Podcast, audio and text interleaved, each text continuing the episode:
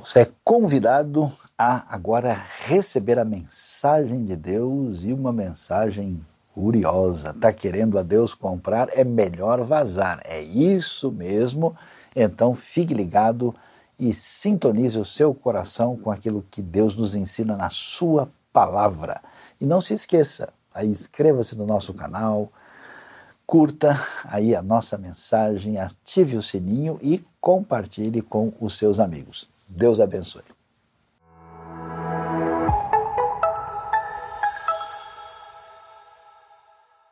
Com alegria, agora chegou o momento é, de gastarmos um pouquinho de tempo, investirmos a nossa atenção naquilo que a palavra de Deus tem a nos dizer.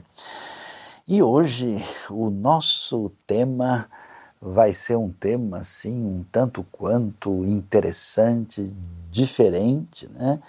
que tem a ver com o fato de você estar tá querendo a Deus comprar, é melhor vazar. É isso mesmo que você escutou, porque quando a gente pensa sobre um assunto como esse, a gente vai falar sobre fé, igreja, religião, aí surge sempre essa questão: será que esse negócio é sério? Será que isso não é ah, um processo de manipulação eh, financeira para poder eh, ter acesso a recurso fácil de pessoas de boa índole e, e generosas? E como é que funciona esse, essa realidade, o que, que isso tem a ver, qual é o ensinamento da palavra de Deus? E olha, se você está querendo a Deus comprar, eu digo, é melhor vazar. Então vamos ver um texto muito interessante que a Bíblia nos apresenta, que está lá no livro de Salmos. Olha só, Salmo, o livro ah, que está ali no meio da Bíblia, um livro utilizado desde os tempos antigos na celebração a Deus, no antigo ah, culto do Templo de Jerusalém. E aí nós vamos ver um trecho do Salmo 50. E o que é que a Bíblia nos diz? Vamos ver. Salmo 50, verso 7 em diante diz: Ouça, meu povo, pois eu falarei. Vou testemunhar contra você, Israel, eu que sou Deus, o seu Deus. Não o acuso pelos seus sacrifícios, nem pelos holocaustos que você sempre me oferece. Não tenho necessidade de nenhum novilho dos seus estábulos, nem dos bodes dos seus currais, pois todos os animais da floresta são meus como são as cabeças de gado aos milhares nas colinas. Conheço todas as aves dos montes e cuido das criaturas do campo. Se eu tivesse fome, precisaria dizer a você, pois o mundo é meu e tudo que nele existe. Acaso como carne de touros ou bebo sangue de bodes? Ofereça a Deus em sacrifício a sua gratidão cumpra os seus votos para com o Altíssimo e clame a mim no dia da angústia, eu o livrarei e você me honrará. É interessante observar esse salmo, e o Salmo 50 chama atenção, porque você sabe, né, assim, muita gente fala, ah, os salmos de Davi, e não é bem assim, né, dos 150 salmos, 73 são ligados a Davi de alguma maneira, e uma boa quantidade de salmos pertencia a uma família é, que teve um papel importante, né, uma família de origem levita, ali ah, no culto do templo em Jerusalém. Essa é chamada família de Asaf. E de fato, a, a grande coletânea dos salmos dessa família de Asaf aparecem a partir do Salmo 73. É curioso que o Salmo 50 está meio que sozinho, né, assim, separado da coletânea, e ele está aqui nesse meio, provavelmente porque havia uma razão especial para esse salmo estar aqui em função da relação com os outros salmos ah, próximos, como 48, 49, 51. Ele, ele compõe em termos de um tema uh, que faz sentido ali. E nesse salmo o que acontece? Deus chama a atenção de todo mundo porque ele veio é, como quem está num tribunal para repreender Israel. E a questão é o seguinte: se você é ovelha, tem que puxar a orelha. Né? A coisa funciona assim. Então Deus chega junto para o pessoal e vai dizer: Você viu? Vamos olhar de novo, novo aqui a questão. Como aparece aqui no verso 7, ele diz: Eu falarei, vou testemunhar contra você, eu que sou o seu Deus, eu que sou Deus, e vem assim num, numa espécie de ambiente jurídico. Né? Eu vou trazer uma acusação para vocês, e ele diz: Olha. E o que eu quero dizer aqui, eu não estou uh, preocupado, eu não estou aborrecido, não é o motivo dessa minha repreensão e esse, digamos, processo público contra vocês, por causa, vamos dizer, da dinâmica do culto que vocês fazem a mim. A questão não é bem essa, a questão é, é não o que vocês fazem, mas como vocês estão fazendo. E aí Deus então vai a, a, trazer uma palavra de repreensão, é, falando: olha, vocês não estão entendendo o, o que de fato está em vista aí. E o que, que eles estavam fazendo? Eles estavam exatamente como vocês viram. No mundo antigo, você sabe, não, não existia dinheiro, moeda como nós conhecemos, cédulas, assim, essas coisas mais recentes. As moedas só vão aparecer no século 6 a.C., uh, durante o domínio do Império Persa, e ela surge ali na região da Frígia, na parte central da Península Anatólica, onde hoje é a Turquia. É, anteriormente havia né, elementos que podiam medir a, a realidade, é, vamos dizer, financeira, e que era uma peça de prata conhecida como ciclo, que pesava na média 11,4 gramas. Uh, só que na hora do vamos ver, da vida comum, o que, que as pessoas tinham? A pessoa comum, ela, ela vivia ali mais ou menos das trocas, do escambo, da coisa básica. Na realidade de Israel, o povo simples era um povo principalmente ligado a uma comunidade originalmente pastoril. Então alguém pergunta: nossa, como é que tem sacrifício de animal na Bíblia? Mas era só isso que eles tinham, eram pastores que cuidavam de rebanhos inclusive numa região predominantemente desértica. Eles não tinham como oferecer é, frango assado no supermercado, não existe isso. Eles não têm como oferecer né, um, um, suco de soja, não existe. Né? Eles só podem oferecer o que eles têm. Então isso é trazido para Deus, mas o que acontece? No mundo pagão em volta, a coisa era diferente.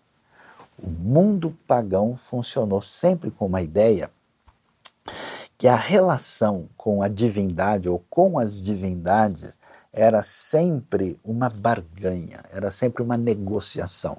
Porque a ideia fundamental é que a divindade tem poder e ela está numa relação de contrariedade aos seres humanos que estão sujeitos a essas divindades porque elas são poderosas. Então você precisa de alguma maneira convencer essa divindade, que não necessariamente vai ter boas intenções para conosco, e isso sempre envolvia uma relação com a culpa, com o medo, e as pessoas então tinham que fazer sacrifício, chegavam até matar gente em, em honra aos deuses, faziam rituais esquisitos, se cortavam, se machucavam, era um negócio muito louco. Né?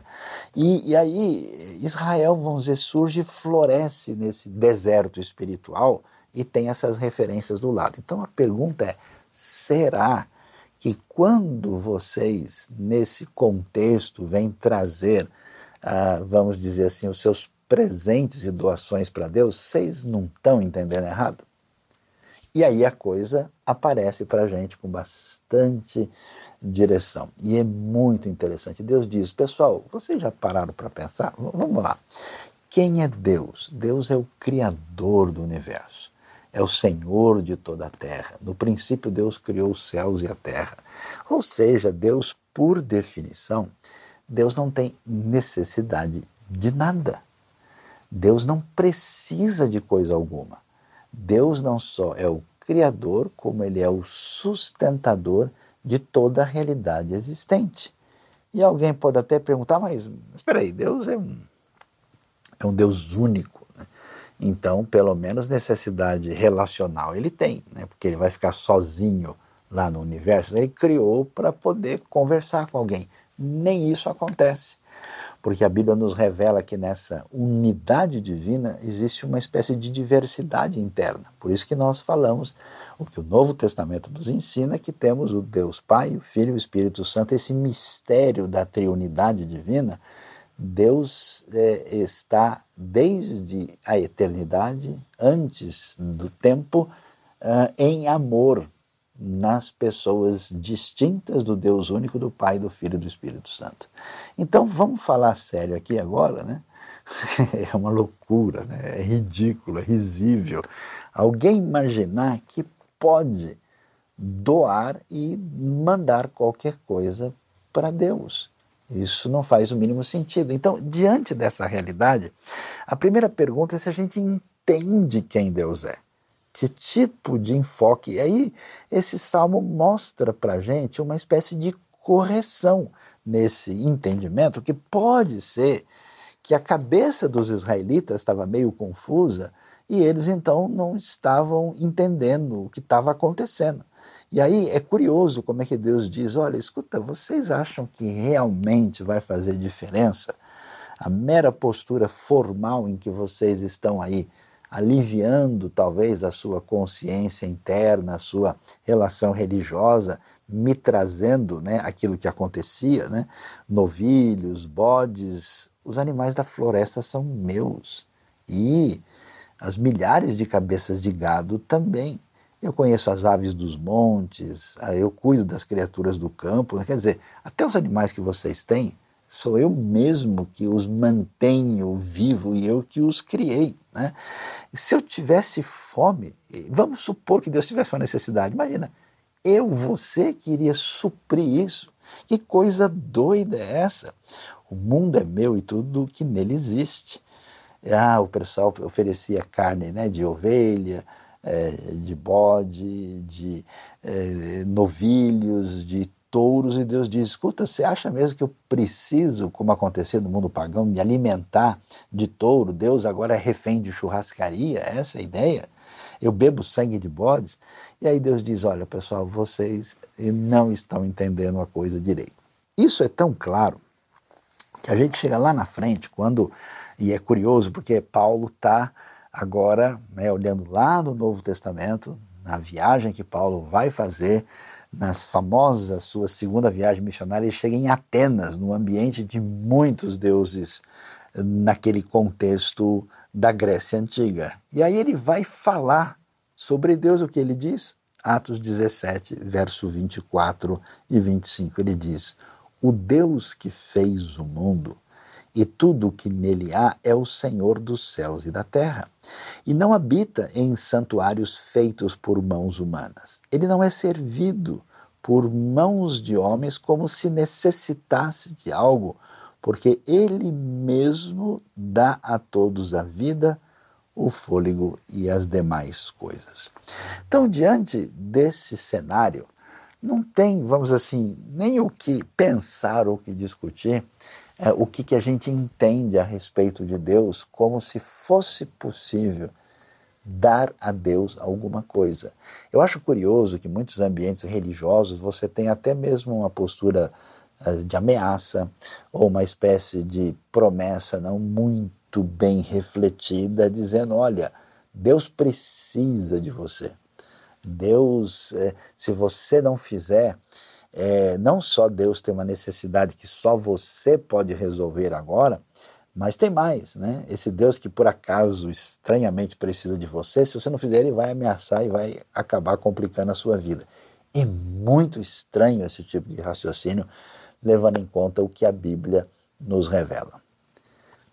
No entanto, nós temos algumas coisas que fazem a gente pensar: peraí, mas não é na própria Bíblia que tem tanta recomendação sobre é, ofertas, sobre contribuições, sobre dízimos e até mesmo o que o povo fazia com sacrifícios? Isso não é um pouco confuso? Se Deus não precisa de nada, a pergunta é por que aparece isso no texto bíblico. Vamos então dar uma olhada no que, que esses textos nos apresentam e a gente já vai começando a pensar no seguinte: a pergunta que a gente deve levantar é: se Deus não precisa, quem é que de fato precisa dessas ofertas? Para onde elas devem ser conduzidas? Onde está essa necessidade?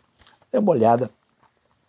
Interessante, Provérbios capítulo 3, verso 9 e 10, vai dizer o seguinte: honre o Senhor com todos os seus recursos e com os primeiros frutos de todas as suas plantações.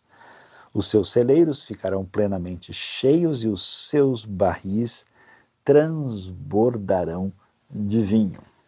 E mais adiante, a gente vai é, ainda ter outro texto que chama a atenção, que esse talvez seja um dos textos mais conhecidos sobre o assunto, que aparece no livro de Malaquias. Lá em Malaquias, no final do Antigo Testamento, o último profeta, nós temos uh, o texto que até assusta um pouquinho na leitura assim, imediata, né? Malaquias 3, a partir do verso 8, diz: Pode um homem roubar de Deus? Contudo, vocês estão me roubando e ainda perguntam: como é que te roubamos? Nos dízimos e nas ofertas, vocês estão debaixo de grande maldição, porque estão me roubando, a nação toda está me roubando. Tragam o dízimo todo ao depósito do templo, para que haja alimento em minha casa, ponham-me à prova, diz o Senhor dos Exércitos, e vejam se não vou abrir as comportas dos céus e derramar sobre vocês tantas bênçãos que nem terão onde guardá-las. Nesse cenário, a gente começa a observar que parece que tem duas coisas diferentes aqui. Parece que duas é, direções. Né? De um lado está dizendo que Deus não precisa de nada, e do outro lado está meio que dizendo: olha, é muito importante que você contribua. E a pergunta o que isso significa? Olhando lá para o Salmo 50, no final do trecho que nós lemos ali, vendo verso 13 e 14, a gente viu que Deus fala em gratidão. Então veja só, a primeira questão que está envolvida na contribuição, por que, que ela aparece, por que, que ela é regulamentada, por que, que ela aparece no texto bíblico, na verdade não é por causa de Deus, mas é por nossa causa. E nesse sentido, quando nós reconhecemos que Deus é o Senhor da nossa vida, quando nós nos submetemos e, nesse sentido, a, a, contribuição, na verdade, não é simplesmente uma doação, ela é um ato de adoração, é um ato de reconhecimento de quem Deus é e do que ele tem feito na nossa vida. Então, a maneira de contribuir que aparece nesses textos bíblicos, particularmente você pode ver essa palavra bonita que apareceu em Provérbios 3:9 dizendo para honrar a Deus, né? com o melhor do que nós temos, né? É, é, é uma coisa parecida assim, uma pessoa que você ama, que você gosta demais e que você tem vontade de dar um presente especial. Eu sei que muita gente vai entender isso, né? Aquela coisa que, é, é, assim, você tem uma estima especial. Você vai, às vezes, até mesmo procurar algo que seja do gosto particular daquela pessoa. Já viu aquela cena famosa? A pessoa abre o presente assim, um olha para a cara do outro e aquele abraço, aquela comemoração. Quer dizer, quando a graça de Deus mexe com a nossa vida, no nosso coração, a gente tem uma vontade né, de dar um abraço em Deus, de agradecer até o fim e de entregar, de, de, de vamos dizer, honrá-lo com um presente especial. A dificuldade é que Deus não está nessa dimensão física em que a gente pode fazer esse tipo de coisa. Então, nós temos um segundo elemento, né, que essas contribuições que deveriam surgir como uma expressão de gratidão, como uma espécie de desfecho da, daquilo que envolve a nossa espiritualidade, a ideia é que tudo aquilo que a gente quer dedicar para Deus se manifeste de maneira concreta e não como simplesmente uma coisa subjetiva né, sem. Né? A gente sabe que a intenção vale muito, mas quando a intenção vai além da intenção, a gente recebe de coração. Né? A coisa tem um perfil diferente. E por quê? Porque mesmo que Deus não esteja fisicamente aqui do nosso lado, Deus tem um projeto onde Ele colocou a sua ação redentiva, o seu poder, a sua graça, misericórdia para atingir a humanidade com a sua expressão de perdão, de redenção, de levar o ser humano àquilo que ele pretende. A pergunta é: você tem sintonia com esse projeto ou não? Aí você entende por que Malaquias fala isso. A situação da época de Malaquias é muito complicada, porque o pessoal tinha passado um tempão lá na Babilônia e eles tinham uh, perdido tudo e agora eles voltam e eles estão num momento de reconstrução da vida, reconstrução de Judá, reconstrução de Jerusalém, reconstrução do templo.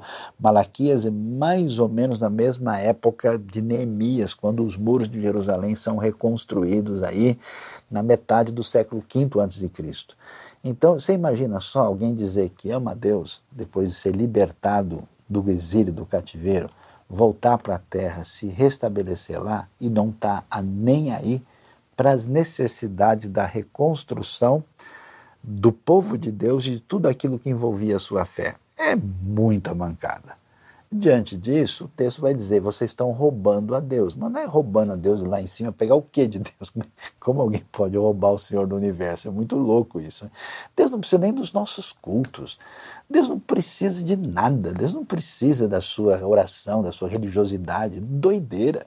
Quem imagina isso, quem pensa que pode a Deus comprar, é melhor vazar.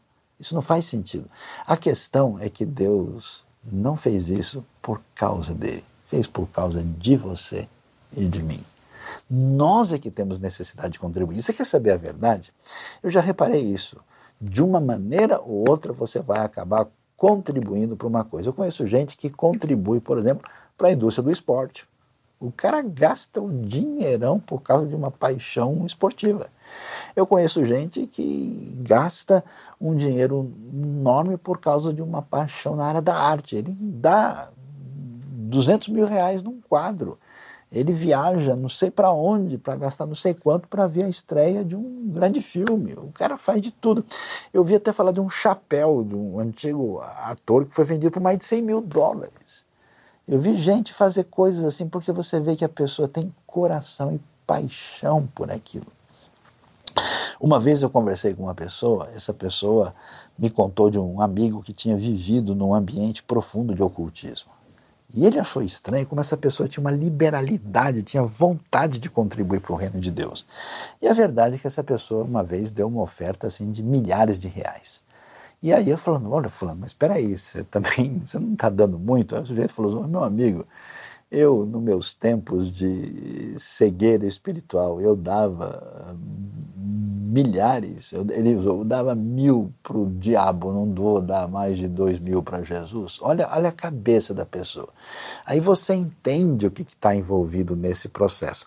Agora, quando a pessoa com essa cabeça errada, lida a contribuição, com a contribuição, ela está num caminho, sabe como? Olha só, a Bíblia é show de bola.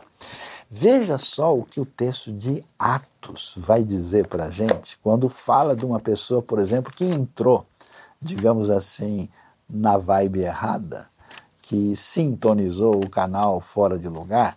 Olha só o que aconteceu quando a gente vê o texto de Atos 8. Eh, nós vemos ali especialmente os versículos de 18 em diante.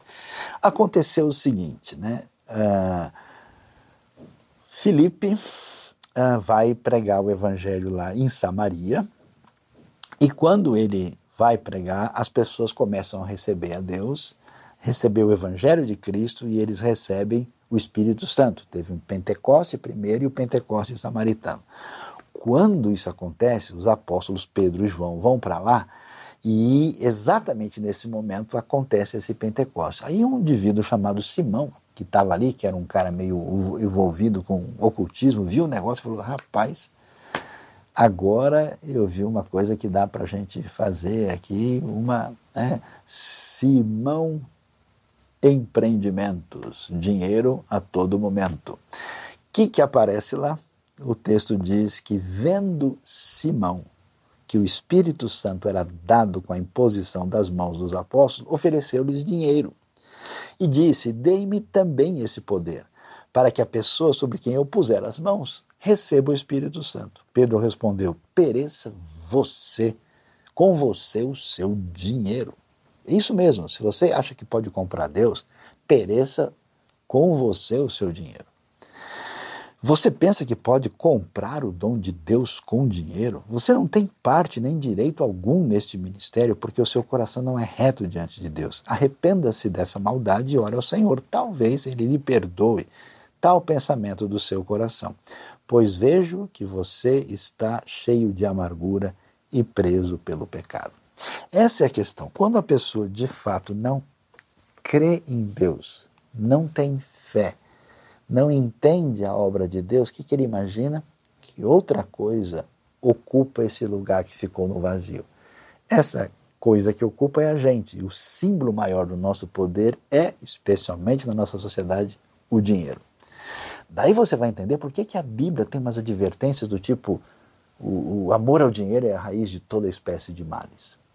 Por que 1 Timóteo 6 vai dizer que alguns, querendo ficar ricos, caíram em muitas ciladas e acabaram uh, se atormentando com muitas dores? O problema não está no dinheiro, o problema está no lugar em que o dinheiro é colocado como uma espécie de divindade que é apenas um símbolo do nosso poder autossuficiente, rebelde e pecaminoso diante de Deus. Quando isso faz parceria com a religião, aí nós temos é desastre de montão. E esse é um grande problema. Nós estamos numa época perigosa que eu posso às vezes chamar de pasteurização da fé.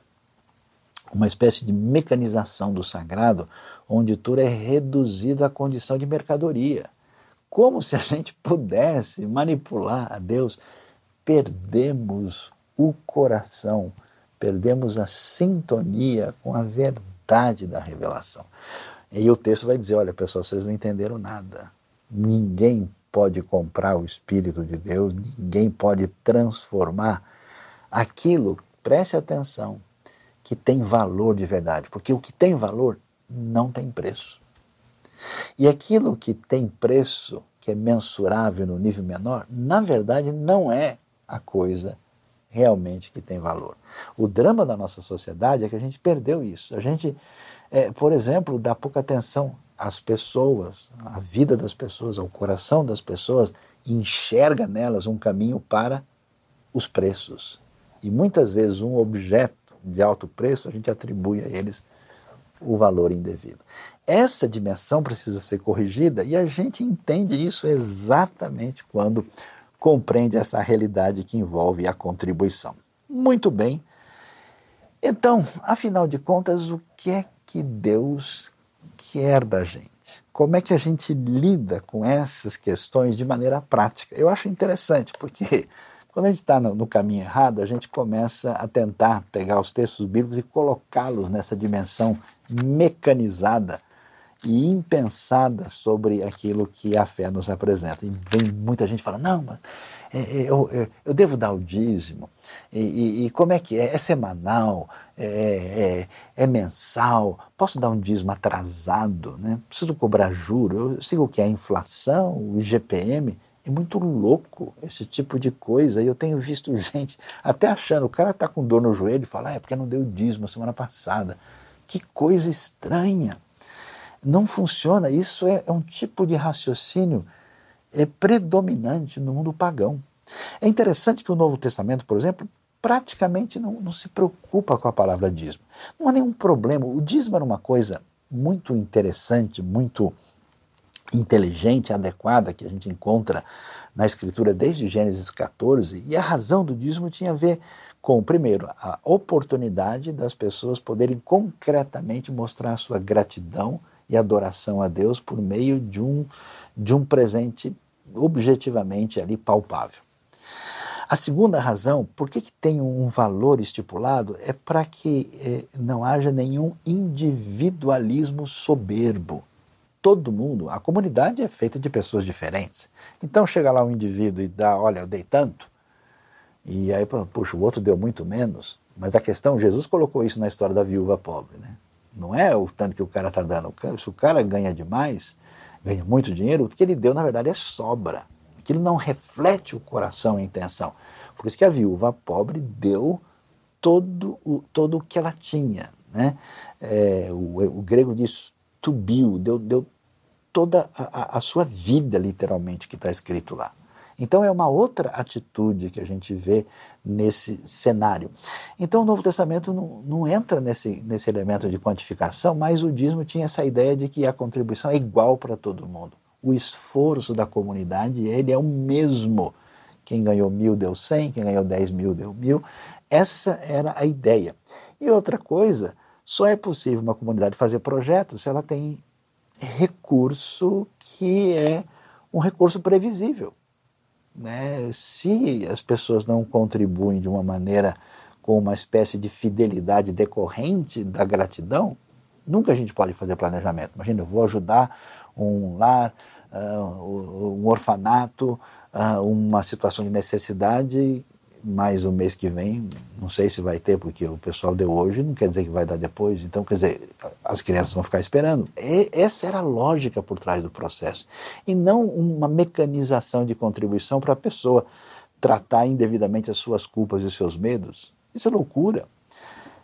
Por isso, de novo, vamos tirar o chapéu para a Bíblia. A Bíblia é show de bola. 2 Coríntios 9, 7 vai dizer como é que esse caminho que tem a ver com uma coisa ligada à minha necessidade, a minha relação comigo mesmo na minha espiritualidade, a minha relação com o próximo, minha relação com o que eu posso expressar concretamente para Deus. Olha só, cada um, versículo 7 do capítulo 9 de 2 Coríntios, cada um dê conforme determinou em seu coração. Alguém me perguntou, sabe, o que, que a gente tem que dar aqui na igreja? A minha resposta é nada. Ninguém pediu para você dar nada. Se você acha que você precisa dar, ou alguém está pedindo, ou se Deus suma com esse pensamento e com o seu recurso. Ninguém está dizendo, e nem vai dizer que você vai ser abençoado. Eu não acredito que ninguém vai ser abençoado porque deu dinheiro na igreja. Pelo contrário, eu acho que os abençoados é que querem contribuir e fazer diferença nesse mundo.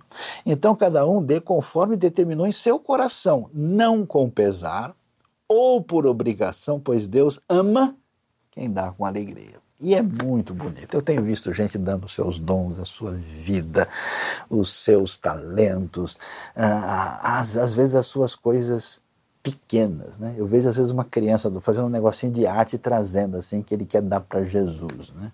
É, é, é, muito especial e como aquilo que mensura o que chega a ser considerado recurso nosso aparece exatamente na identificação monetária, a gente entrega os nossos recursos. Mas veja, se a sua contribuição é adoração, ela precisa ser de coração. E é interessante porque a gente vai mais para frente e vai ver outro texto que vai mostrar Onde é que está o caminho disso? Eu acho curioso porque uma maneira perversa da gente se sentir bem é ver tudo que deu certo na nossa vida e que deu errado na vida dos outros. Então, por exemplo, se a pessoa está familiarmente bem alinhado, ele vê alguém que se deu mal, tá vendo? Aquela pessoa lá, nada a ver, né? Se alguém prosperou na sua vida profissional e ele vê alguém lá que deu errado, também do jeito que o cara é, lógico que ia acabar nisso. Aquela menina lá é xarope. Como assim, né? O povo arrogante que nós somos. E a Bíblia, para nos botar no caminho certo, lembra? Se você é ovelha, precisa de puxão de orelha. A Bíblia, para nos orientar, ela vai num caminho interessante. Ela diz: todo esse processo discriminatório que a gente tem contra todo mundo que parece estar pior do que nós, ele é transformado numa atitude que envolve fraternidade e misericórdia. Por isso que a Bíblia está sempre dizendo, olha, na comunidade dos discípulos de Jesus não havia ninguém necessitado entre eles.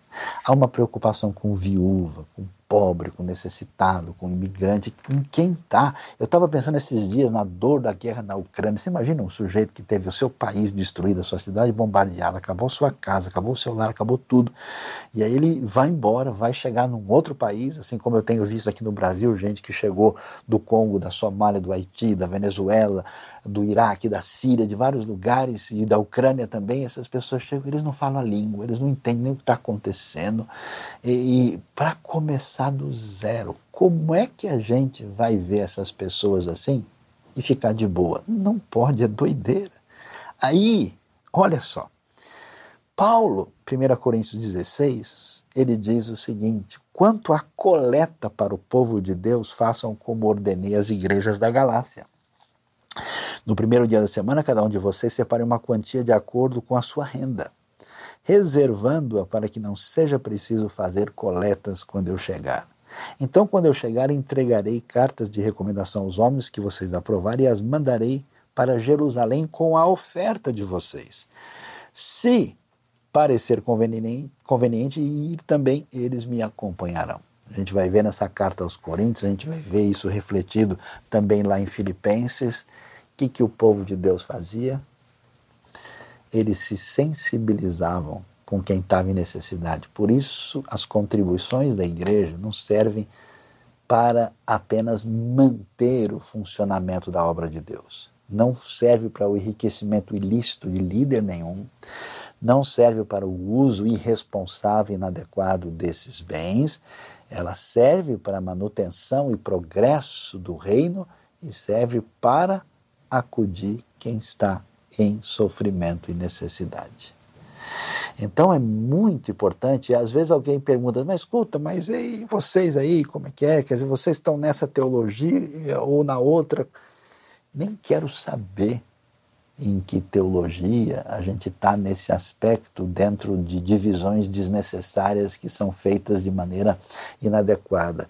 O que a gente precisa entender é que, independente de qualquer coisa, ninguém pode ficar insensível ao grito e à dor do necessitado. Você vai ver isso, né? A história da redenção começa quando? Quando os israelitas são escravos, né? quando Deus vai intervir na hora da redenção e eles choram e clamam diante de Deus. Por isso, sim, toda a comunidade seguidora de Jesus precisa ter essa percepção de abençoar aqueles que estão em sofrimento. E a gente pede aqui na IBNU, olha, Deus vai mexer no seu coração. Você vai se interessar por um projeto, por uma situação X, e a gente, como comunidade do povo de Deus, acolhe isso e encaminha para que a gente seja canal de bênção, mandando recurso, mandando dinheiro, muitas vezes diretamente, mandamos coisas concretas, alimento, roupas e mandamos gente, inclusive para fazer diferença lá, que é tão necessário e importante. Então você está vendo como esse lance da contribuição é muito mais interessante do que a gente imagina? E aí, agora vem a pergunta que você quer fazer. Nem sei se vou responder. Talvez você vai ficar chateado comigo. Ainda dá tempo de você desligar essa mensagem e ir embora e, e talvez fazer outra coisa mais interessante, mas a pergunta é: o quanto Deus quer que eu dê? Qual é essa quantia que eu dou com o coração que passa no limite da aprovação? E aí a gente vai ver que o texto nos diz em Lucas capítulo 14, verso 33. Da mesma forma, qualquer de vocês que não renunciar a tudo que possui, não pode ser meu discípulo. O raciocínio pagão pensa o seguinte: puxa vida, existe uma realidade de Deus e isso é minha realidade. E Deus é bom comigo, eu acho legal, então fica mal, né? Fico meio sem graça. Eu conheço gente que contribui na igreja porque não quer ficar sem graça. Ele, o pessoal vai acabar percebendo que ele não dá nada, alguns não dão nem bom dia, né? E, então ele fala: eu preciso, né? Imagina, chegar lá diante de Deus e. não dei nada, né? Fica mal, né? É aquele negócio, né? Pega mal socialmente. E aí a pessoa pensa o seguinte: tá bom, eu vou lá dar 10%, eu vou dar uma contribuição, mas o resto é comigo, tá? Eu vou gastar tal. Nada disso faz sentido. Deus não está pedindo seu dinheiro. Ninguém pode comprar o favor divino. Deus quer você por inteiro. Não é verdade que eu dou um tanto para a igreja e o resto eu faço o que eu quero. Não, você não é seu. Ele é o Senhor, você entendeu? Ele não é dono só dos animais do campo, é dono da sua vida duas vezes. Primeiro porque ele criou e depois porque ele salvou e redimiu. Então a questão é se eu sou servo de Deus em Cristo, eu não tenho nada. Quem não renuncia tudo quanto tem não pode ser meu discípulo. Então, quer dizer, todo o meu pensamento, todo o meu dom, toda a minha capacidade, o meu recurso, não, não necessariamente vão ser dedicados para uma atividade religiosa, mas todos serão dedicados para a glória de Deus e a bênção do próximo. Alguém pode usar o seu talento de maneira egocêntrica para a glória de si mesmo. Alguém pode usar o seu recurso da maneira semelhante. Mas quando alguém é tocado pela graça, quando alguém é atingido por essa fonte perene de generosidade que vem do amor insondável e poderoso de Deus em Cristo, essa pessoa tem vontade de abraçar o mundo. E, se possível, salvar todo mundo que está numa situação de desastre. É, é terrível, dá vontade se eu pudesse. Como eu gosto de ouvir isso. Às vezes eu vejo um brilho no olho de uma pessoa que a pessoa fala: Ah, se eu pudesse. Ele faria de tudo para vencer essa insensibilidade mórbida, inclusive de origem religiosa, que destrói o coração das pessoas e troca por uma religiosidade perversa nesse universo estranho da pasteurização da fé. E eu quero terminar a nossa palavra dizendo o seguinte: a gente não tem escolha. Ou a gente entrega tudo para Deus, ou a gente vai numa outra direção. Sabe qual? A direção aparece lá em Êxodo 32.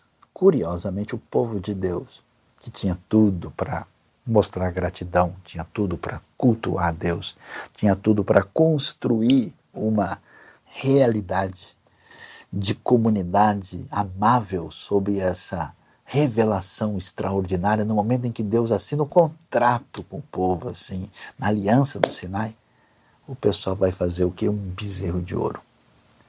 E eles fazem o bezerro de ouro. E é isso que a gente faz.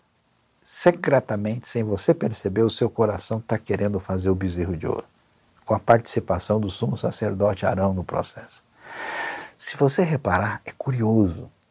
Todo o processo do começo do episódio até o desfecho do capítulo é, de Êxodo vai do capítulo 32 ao 34. Nesse meio, nas pontas, capítulo 31 e 35, sabe o que, que tem lá?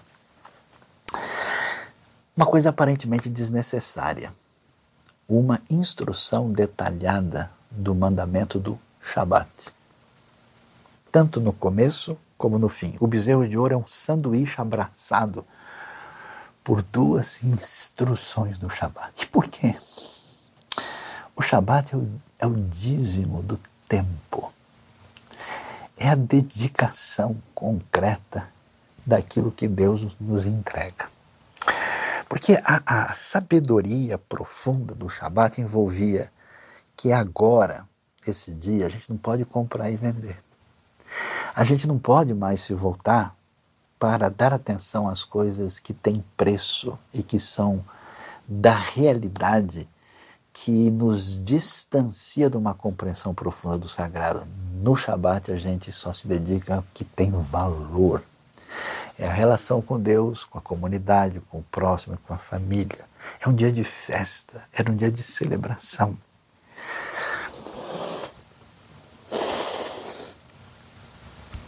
E a coisa profunda exatamente essa. Se a gente não está no espírito do Shabat, se a gente não está no espírito de adoração, a gente vai fazer o bezerro de ouro. E o bezerro de ouro é a maldita idolatria que corrompe e destrói o coração e que é a raiz de toda espiritualidade perversa que provoca derrota e depressão. Por isso, a gente deve entrar nesse clima de celebração e ver de fato o que Deus tem feito, ver a gratidão que existe na nossa vida e ver essa realidade espiritual diante de nós e jamais contribuir com essa ideia absurda de alguém que acha que a Deus pode comprar. Nesse caso, é melhor vazar, sumir, desaparecer, porque a adoração, que é adoração de verdade, adoração com gratidão, de coração, que adora o Senhor plenamente e que se volta para a realidade da missão. Que Deus nos abençoe.